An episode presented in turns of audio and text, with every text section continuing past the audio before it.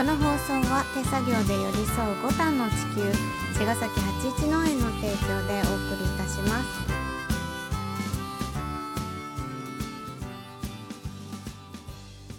皆さんこんばんは八一農園園長ゆうですこんばんは、ファーマーアキラです。八一オーガニックラジオ、本日もよろしくお願いします。はい、えー、っと、じゃあ今日はね、うん。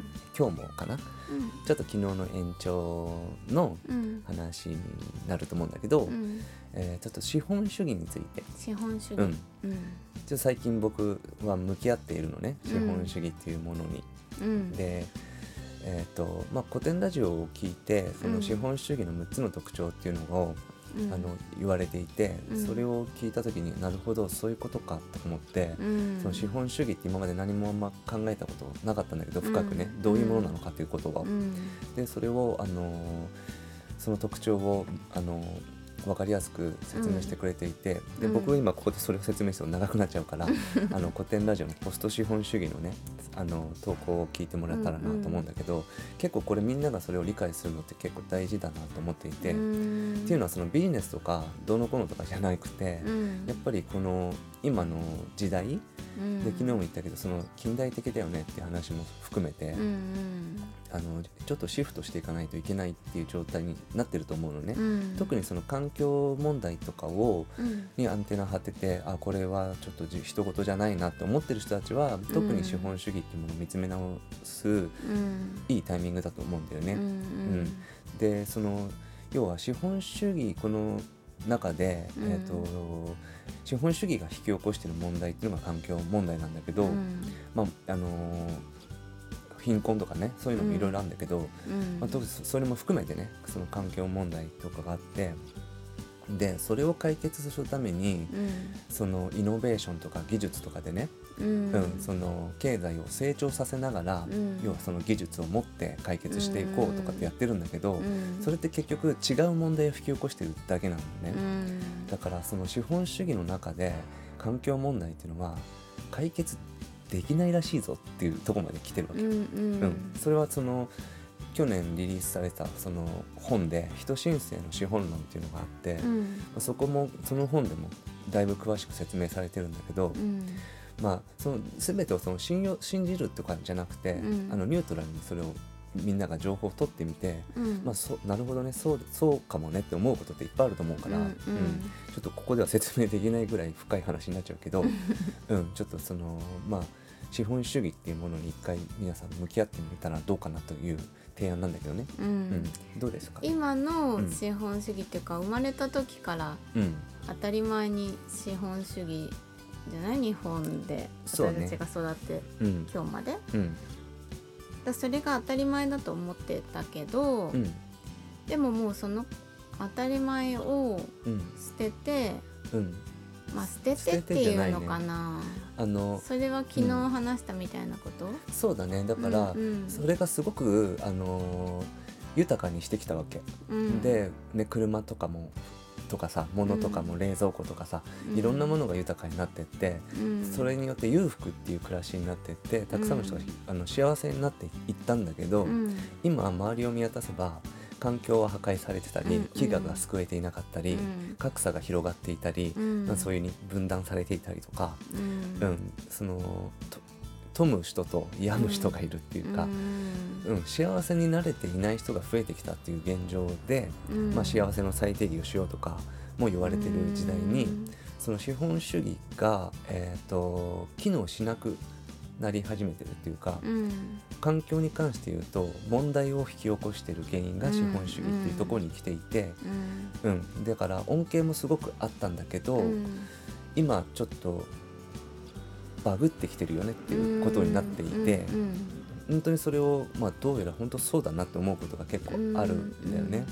うんうんそうそう。で SDGs とかもやっているんだけど、結局それは資本主義のその経済を成長させながらうん。問題を解決しようよって言ってるんだけど、うん。結局違う問題を引き起こしているよねっていうこともあって、うんうん。だからこのフレームの中では解決できないんだよなってこと、うん。まあ、アインシュタインが言うと資本主義が作り出した問題はうん。資本主義では解決できないってことだと思うんだよね。そう、うん。うん、だからこれを OS と呼ばれてたけど、うん。その OS をアップグレードする必要がある、まあうんアインシュタイン的に言ったら意識レベルを上げる必要があるってことなんだと思うんだよね。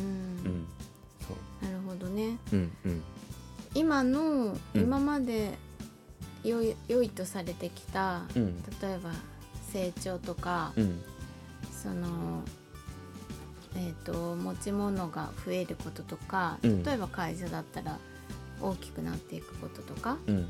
そういうことをうん。まだ当たり前にうん。それが良いと思っているうん。自分たちの OS うん。をもってしては、うん。そういう今ある環境のこととかが解決できないよっていうこと。そうだね。その大きくなることでたくさんの人が幸せになっていてでうん。環境が良くなっていくとかいいんじゃないかなとは思うんだけど、うん。決してそうではなくて、うん。今、うん。うん。そうだよね。そうなんだよね、うん。だからそういうとこと向き合っていくとなんか変えていかなきゃいけないよねっていうのを、うん。たくさん今いろんな人たちがその社会学者とか、うん経済学者とかいろんな人たちが、あのまあ、もちろんその賛否両論っていうかいろんな考え方があるから、うんポスト資本主義に向かっていく人もいれば、うん。いやいやいや成長でしょっていう人もきっといると思うんだけど、うん。うん。でもそれは一つ僕が言いたいのはその環境ってことがねうん。経済よりもやっぱり重要視されてたとしたらね、うん。うん、やっぱりその今のこのし資本主義のあり方をやっぱ変えていく必要はあるなと思っているって感じかな。ううん。んそうだね。そう。特にその、うん。あのいわばそのお金の動きに関して言うとさうん。あこれ環境にいいねとかこれはすごい社会にとっていいよねっていう会社とか事業があったとしても、うん。それが儲かるっていう会社じゃない限り、うん。投資されないわけよお金が動かないってこと、うん。ああの会社の方が儲かりそうだなっていうところにお金が動いちゃうんだよね。うん。うん。それがそっちの方がうんいいって思ってなくても、思ってなくても、うんうん。儲かる方方に。が儲かりそうだから、うん。あっちにお金を投資しようっていういう。働きがあるから、そう。うんと本当にみんながいいって思ってるものより、うん。儲かりそうなものが伸びちゃうってこと？そうだね。要はその儲かるってことが正当化されるってこと、うん、うん。一番ね、うん。いい会社よりも儲かる会社の方がうんいいってなってしまう。んうん。う、うん。そのお金が集まりやすいってことでしょ、そうだね、うん。そのお金そうそういうこと、うん。お金に関して言うとね、うん。うん。そうでそれがあのみんなが疑いもなくそう思ってやってしまうから、うん。投資とか、まあ、そのためにその ESG 投資とかってあるんだけど、うん。結局その投資を目的にあのグリーンウォッシュ的な SDGs 対うん施策みたいのが生まれてきたりもする、うんでそういう資本主義のそのルールの中でうん。どんだけいいことを歌ってどんだけいいことをやろうとしても結局違う問題を引き起こすっていうこと、うん。例えばソーラー電気自動車がいいよねってなったら、リチウムをいっぱい取るようになっていくとか、うん。結局その脱炭素はしたかもしれないけど、うん。そっちのものが変わっただけで、うん。そこでの労働とか、うん。そこでの破壊とか、うん、裕福なその国だけが資源を独占するとか、うん。いろんなことが起きてしまうってこと、うん。だからそもそもその成長するってことが前提で物事が動いてしまうとうん。やっぱりそこに力学が働いちゃうんだよなってこと。うん。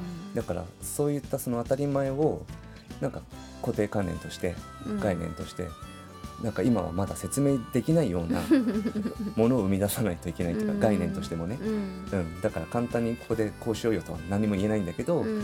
僕たちは特に環境の上で仕事してるから何か新しい、何かそういう解決策を考えるために資本主義と向き合う必要があるかなとうん。思っていて勉強していますって感じかな。はい、ではまた明日。はい、また明日。